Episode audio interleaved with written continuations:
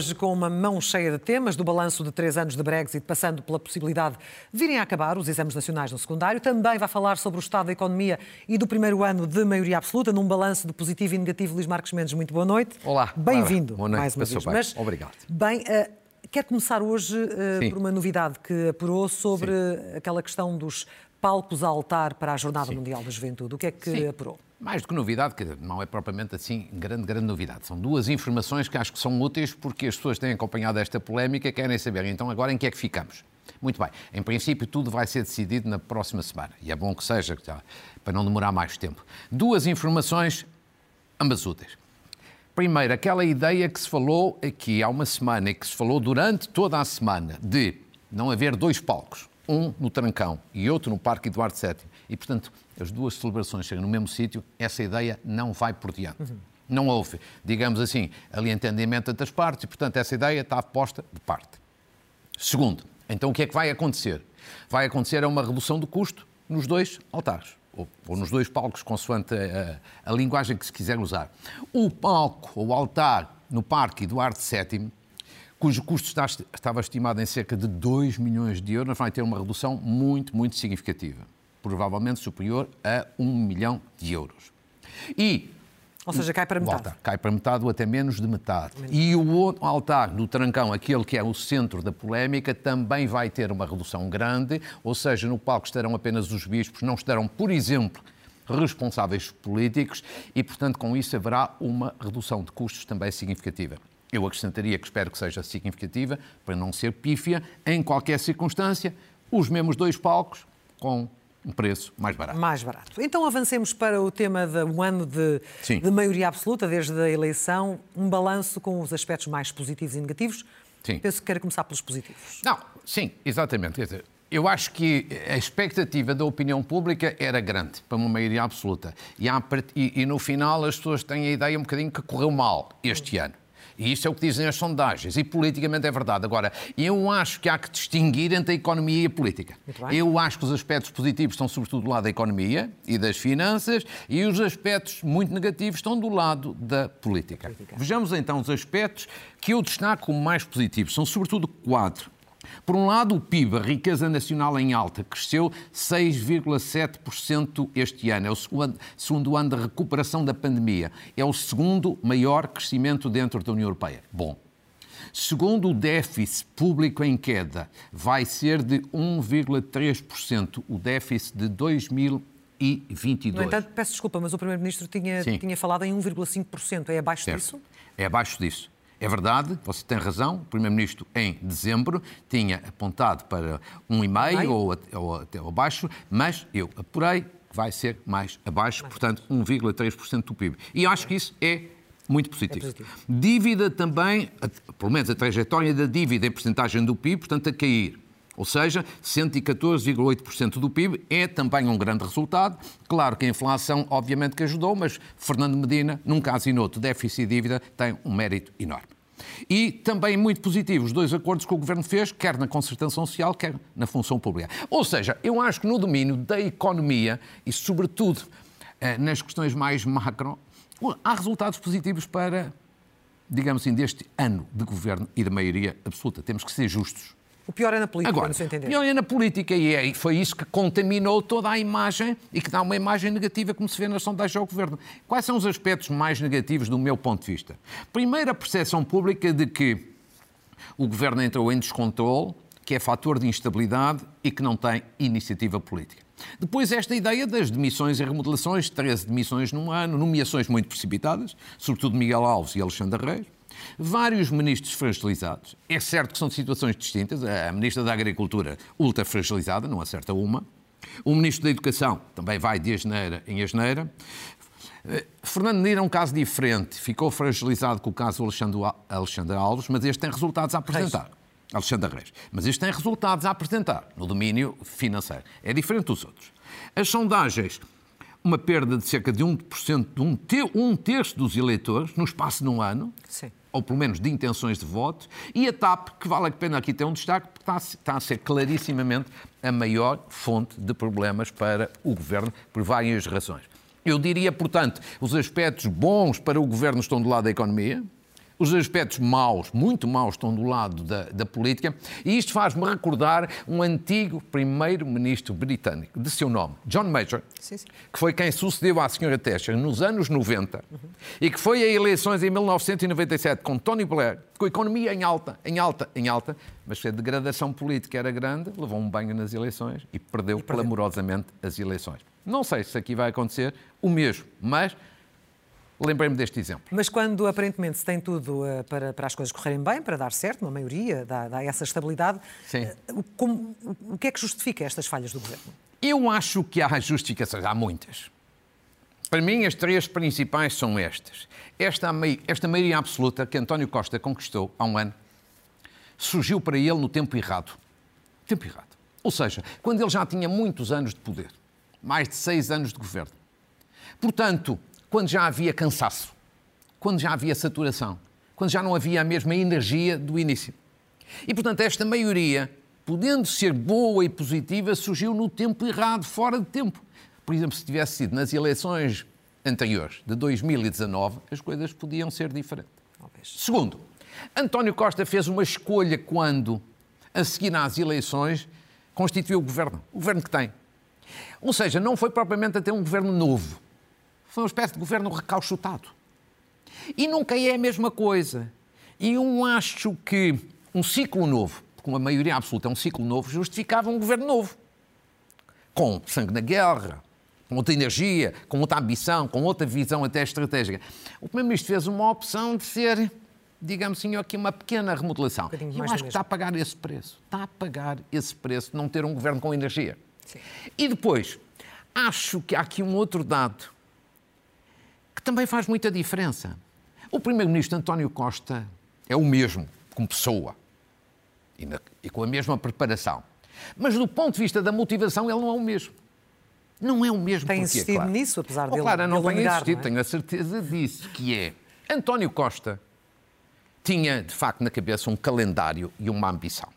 Ele tinha um calendário antes das eleições antes da crise política das eleições antecipadas, que era a ideia de este ano, 2023, deixar a liderança do Partido Socialista primeiro, depois deixava em outubro a liderança do governo. Se não tivesse havido eleições, era assim. E ir a seguir para o próximo ano para presidente do Conselho Europeu em Bruxelas. Onde eu acho que, de resto, que ele teria qualidades para fazer um bom lugar. Ora, com a crise política, com as eleições antecipadas e acrescentando com a maioria absoluta, este calendário foi à vida e esta ambição também esfumou-se. Ora, isto dá uma certa frustração. Mas foi isso que é viu é na entrevista à RTP, um, um primeiro-ministro desmotivado e, e, frustrado? Quer dizer, eu, eu, eu, destaco dois pontos. A entrevista, globalmente, para ele não lhe correu mal. Eu acho que até lhe terá corrido bem. Mas eu destaco dois aspectos. Um no plano da forma que é importante. Outro plano do conteúdo. No plano da forma, acho que António Costa esteve francamente bem. Francamente bem. Foi muito positivo. Sobretudo porquê? Porque foi radicalmente diferente da entrevista que tinha dado à Visão em dezembro. Sim. Em que apareceu muito agressivo, em que apareceu arrogante, sobranceiro. Eh, e eu acho que aqui apareceu humilde. E eu acho que ele ganha com essa imagem. De resto, já tinha estado no Parlamento, num debate há, um, há uns dias atrás, ou umas semanas atrás, mais humilde. As pessoas perguntarão, mas então agora porquê é que está humilde? A explicação é simples, chama-se sondagens. Sondagens, que é o grande, o grande guia orientador dos políticos. Embora eles neguem sempre, mas é. Quando as sondagens estão altas, são boas, são positivas, os políticos tendem a ser um pouco mais eh, arrogantes. Quando as sondagens são más, tornam-se mais humildes. Portanto, a explicação é esta. Portanto, as sondagens fazem milagres. Mas é positivo esta atitude do Primeiro-Ministro. É positiva para ele. E eu acho para a democracia também. Agora, no conteúdo é que eu acho que ficou um bocadinho aquém do desejável, porque nós estamos ainda há quatro anos do fim da legislatura. E eu insisto, acho que a legislatura deve chegar ao fim. Acho que um erro enorme, enorme, enorme se o Parlamento for dissolvido em alguma ocasião. Acho um erro enorme. Agora, para ter quatro anos de governo, você precisa ter uma mensagem de futuro. Uma mensagem de esperança, uma ideia mobilizadora para as pessoas, dizer, mas porquê é que estamos aqui com esta maioria absoluta? Eu acho que faltou no conteúdo essa causa, essa ideia mobilizadora que gera esperança nas pessoas. E isso acontece muitas vezes quando há quê? cansaço político. Cansaço. Agora, globalmente, foi boa. Sim, se bem que ficou aquela frase de que o governo pôs-se a jeito, no fundo, a dizer claro. eu pus-me a jeito. É, é, é, podemos ver isso como uma tentativa de desresponsabilização não, de tudo o que aconteceu? Não, não, não, não. Eu diria, eu diria que essa é a parte que tem a ver com a humildade que acabei de referir. Ou seja, é o Primeiro-Ministro a reconhecer que eu falho. Que eu falhas. E que eu falhas e erros. Mas se as sondagens não tivessem feito o Partido Socialista cair e a popularidade de António Costa cair, provavelmente ele não teria feito esse reconhecimento. Eu acho que o Governo colocou-se a jeito, é um reconhecimento, é um, um hábil reconhecimento de erros e de falhas que as pessoas de resto apreciam.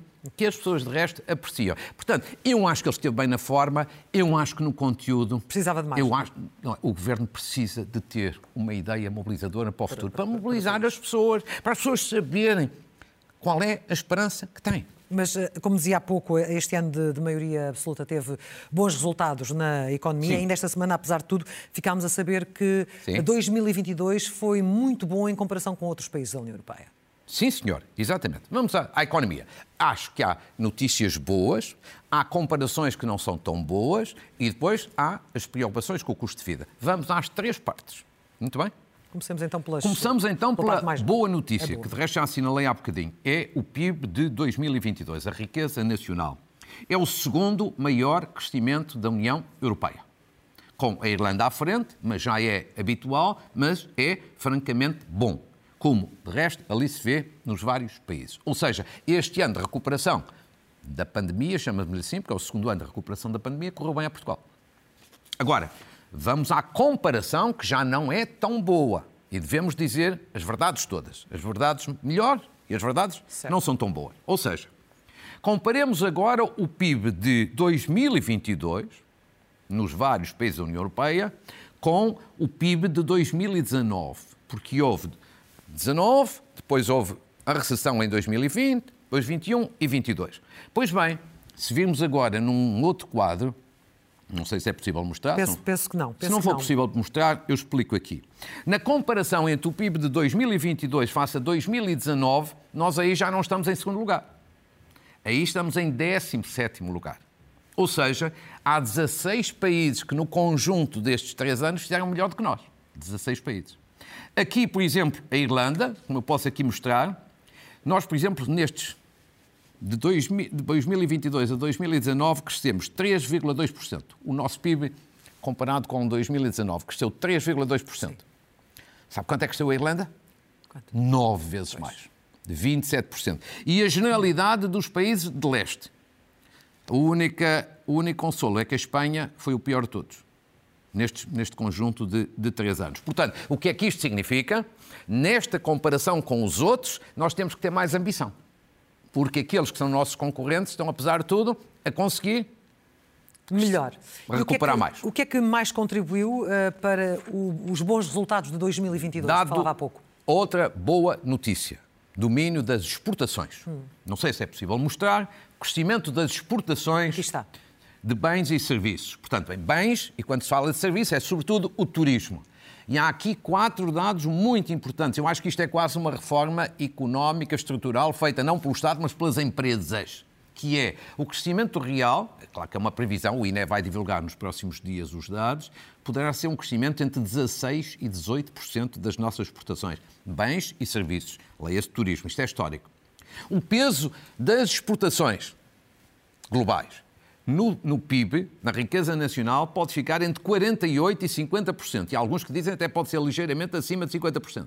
Bem, isto é histórico. Bom, isso, esses dados... Porque o ano passado o peso das exportações na riqueza nacional era de 42%. Portanto, isto é uma mudança brutal. Quais são os setores que mais crescem? Viagens e turismo, portanto, cá está a importância do turismo, máquinas e aparelhos, veículos e material de transporte. E os países, agora na, na componente dos bens, para onde mais estamos a crescer, Espanha, França, Alemanha, Reino Unido e também os Estados Unidos. E, portanto, isto são resultados que ainda são, digamos assim, dados a partir, eh, a partir dos dados públicos, previsões que faço aqui, mas os, os, dados finais não andarão muito longe disto e este é muito positivo para Portugal. E é bom para a balança é uma mudança, também. Sim, até porque... Se fala, é, fala tanto. E, e, e, e, digamos assim, é uma mudança, certa mudança de paradigma, porque é um grande contributo para melhorar, de facto, aqui a nossa competitividade. Muito bem, muito mas bem. a verdade é que 2023 Agora, vai ser um ano um bocadinho mais difícil, claro, uh, nomeadamente para as famílias da classe média ou que têm rendimentos uh, mais baixos. Como Exatamente. é que vai ser? Portanto, eu falava das coisas, dos aspectos positivos, das comparações que são menos positivas e agora as preocupações sociais, que são sobretudo para as classes mais carenciadas e são sobretudo no domínio da habitação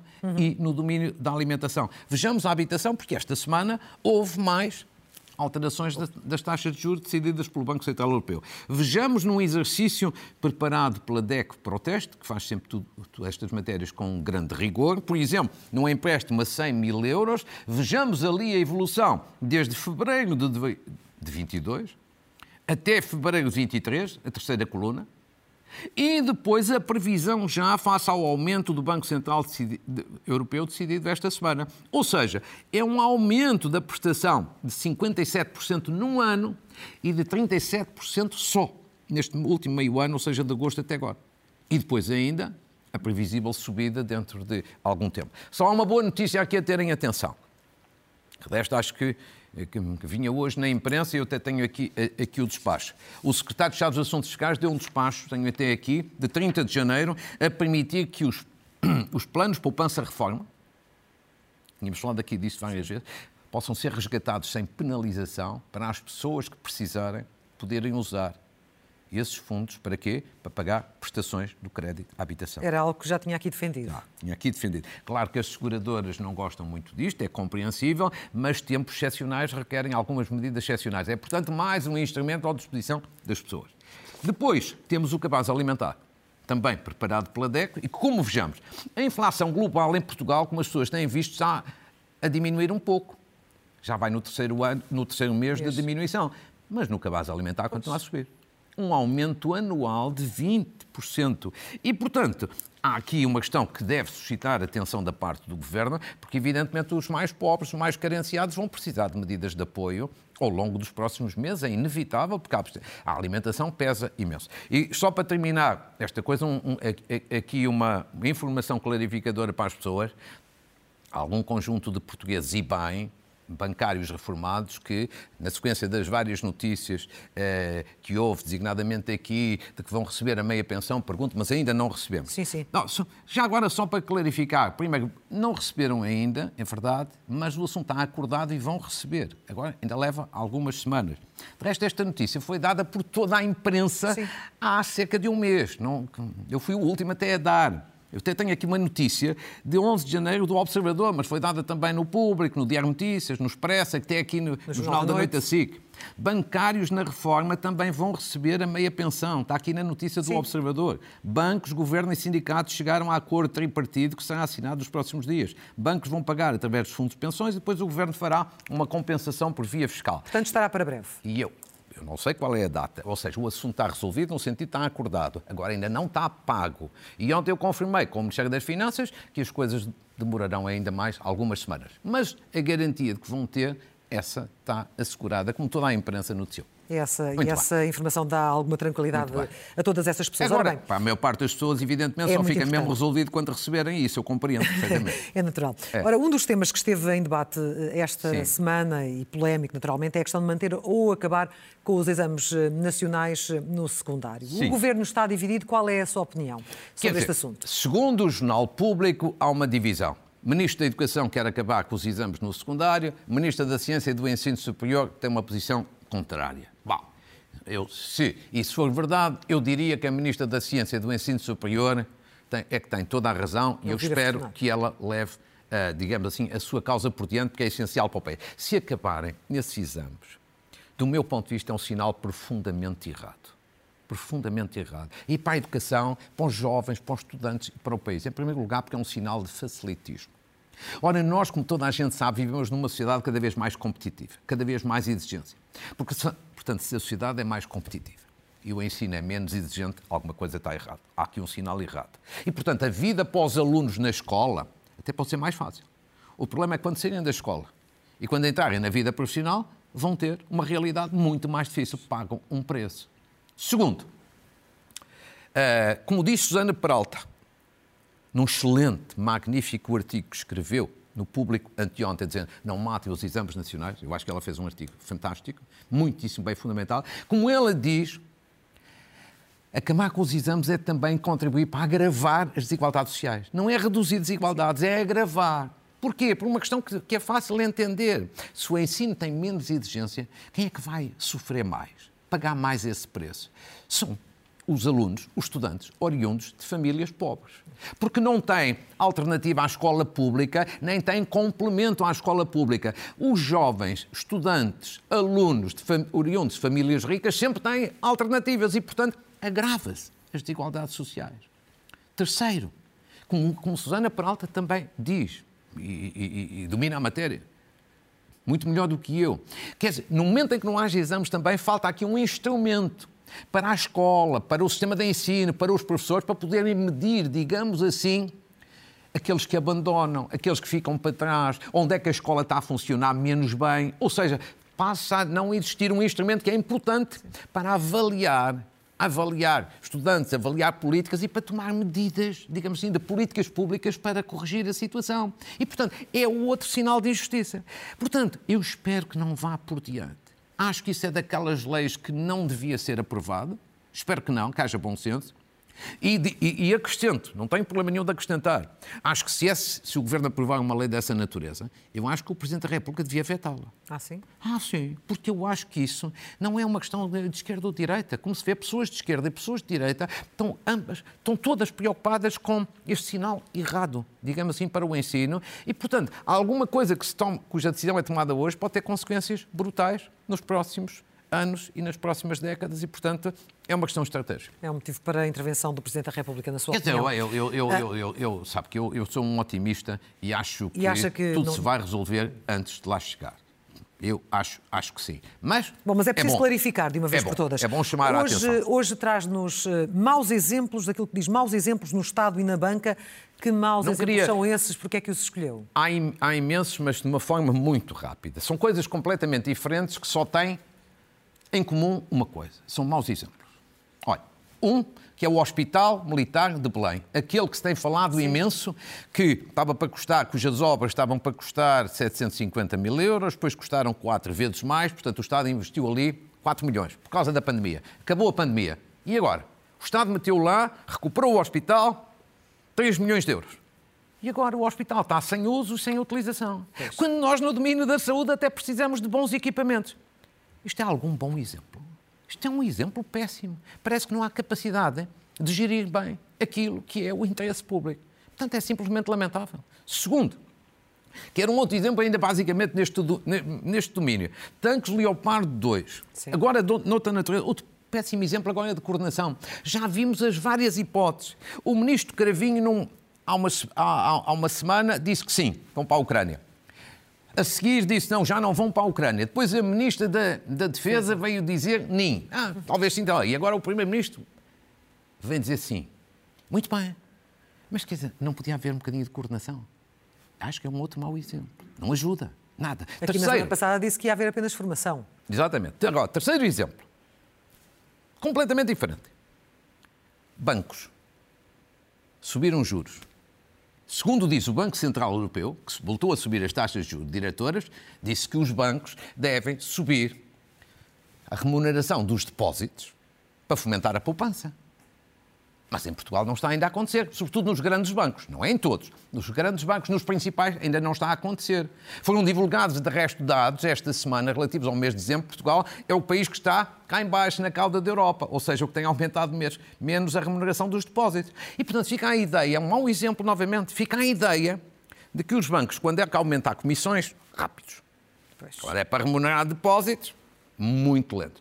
Dizer isto não é estar a criticar os bancos ou não alinho nesse populismo, mas é chamar a atenção dos bancos que convinha corrigir esta situação para não se porem a jeito perante os populistas e demagogos. Um outro exemplo chocante. O último. No domínio da educação. Sim. Nós sabemos que os professores andam terra em terra com a escola às costas, certo? Mas o que se fala menos é professores, por exemplo, que têm a seu cargo filhos deficientes. Há uma lei chamada Lei da Mobilidade que permite, nessas situações, um professor já não ir para muito longe de casa porque tem que prestar apoio ao seu filho. Claro. Por isso é que é. Mas eu vi documentos que chegaram até mim.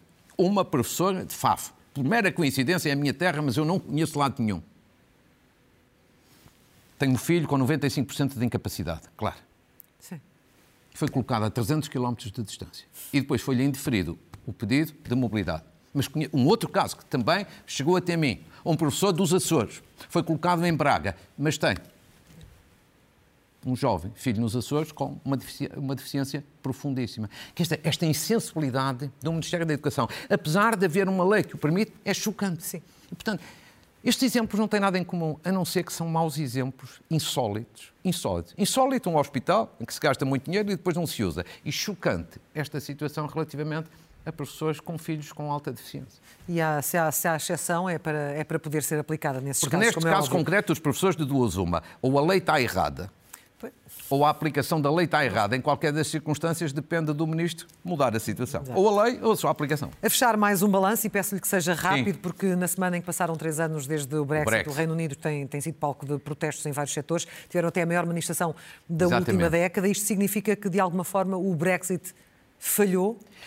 Quer dizer, há um sentimento de desilusão enorme. Quer dizer, esta semana completaram-se três anos que o Reino Unido se desligou da União Europeia. Europeia. E vejamos rapidamente os dados principais deste sentimento de desilusão que hoje em dia existe. Primeiro, há várias sondagens no Reino Unido que apontam 57% dos britânicos acham que o Reino Unido está hoje pior do que estava há três anos. Há 65%, pelo menos uma sondagem, que diz que querem um novo referendo, ou dentro de 5 anos ou dentro de 10 anos. A economia, que é o grande fator de insatisfação, continua a perder competitividade. O PIB do Reino Unido em princípio, vai contrair este ano, previsão do Fundo Monetário Internacional, mas pior do que isso, em qualquer circunstância, vai crescer menos do que a Rússia, que é uma economia de um país que está em guerra. Portanto, isto é uma coisa inconcebível. E a inflação mais alta ainda que a zona euro. O que significa, numa palavra, o seguinte: aquela decisão tomada em, 1990, em 2016 pelo senhor pelo Primeiro-Ministro Cameron de fazer um referendo, acho que foi um desastre, um desastre completo para o Reino Unido e para a União Europeia. Vamos Muito às bem. notas finais Muito bem. e aos livros Uma também. saudação a José Manuel Durão Barroso, ex-Primeiro-Ministro e Presidente da Comissão Europeia, o doutoramento honoris causa que lhe foi atribuído pela Universidade Católica, que eu acho bem justo e bem merecido. Uma saudação a Rui Moreira, o Presidente da Câmara do Porto, pela coragem de colocar na agenda pública imediata um tema que é sério, embora sendo polémico, a questão dos toxicodependentes na via pública, na cidade do Porto. Eu acho que a questão é séria e merece ser tratada com serenidade, porque não é, não é para castigar os toxicodependentes, já estão bem castigados pela doença. Não é para voltar atrás na legislação e voltar a, digamos assim, a criminalizar o consumo. Nem pensar. Acho isso um retrocesso. Agora, é importante que o Presidente da Câmara do Porto, em articulação com o Governo, sobretudo o Ministro da Administração Interna, que é um ministro ainda por cima sensato, equilibrado, é, tem que se encontrar soluções, porque não é aceitável para ninguém uma pessoa, por exemplo, estar a ser injetado à porta de uma casa de uma pessoa ou em frente a uma escola. Frente a uma escola, claro. Isso é uma coisa que tem que ser visto com cuidado. Portanto, eu acho que aqui é tudo uma questão de bom senso. Encontrem-se, reúnam-se, eu acho que é possível, porque as pessoas no Porto estão um bocadinho, não é preocupadas, indignadas com a situação e é preciso agir antes que seja tarde. Deixe-me dizer também que hoje Rui Moreira dá uma entrevista na, no Jornal Domingo aqui na SIC Notícias. Pronto, ótimo, não sabia.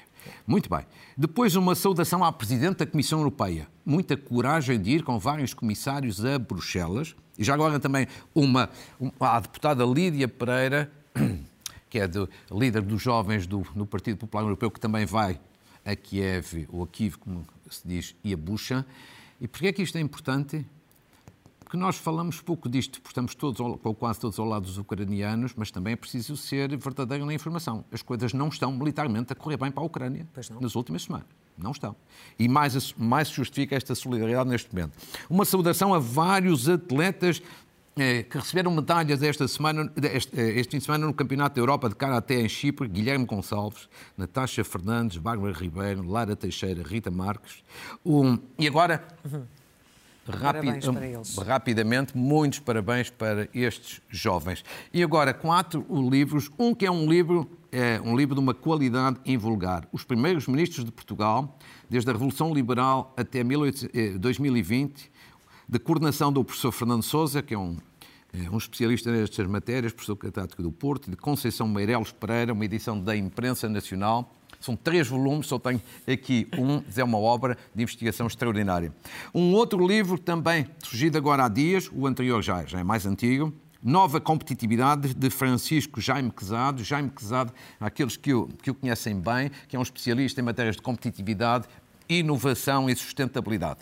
Um outro livro, agora no domínio da política, Portugal em 50 factos, de entre, é, Pinção Lucas e Juliano Ventura, do Instituto Mais Liberdade, com depoimentos muito interessantes, mesmo muito interessantes, e um prefácio de Carlos Moreira da Silva, é, que é um ilustre gestor e empresário. E a finalizar, Humanista é o primeiro volume de uma revista da Amnistia Internacional, muito e muito interessante. É o primeiro exemplar, com depoimentos fantásticos de, do Presidente da República, de Luís Pedro Nunes, Luátio Beirão, eh, Nuno Saraiva e vários outros, mas aqui parabéns à Amnistia Internacional. E assim fechamos. Claro. Até domingo. Um gosto, como sempre. Mais uma vez. Até ao próximo Obrigado. domingo, Luís Marcos Mendes.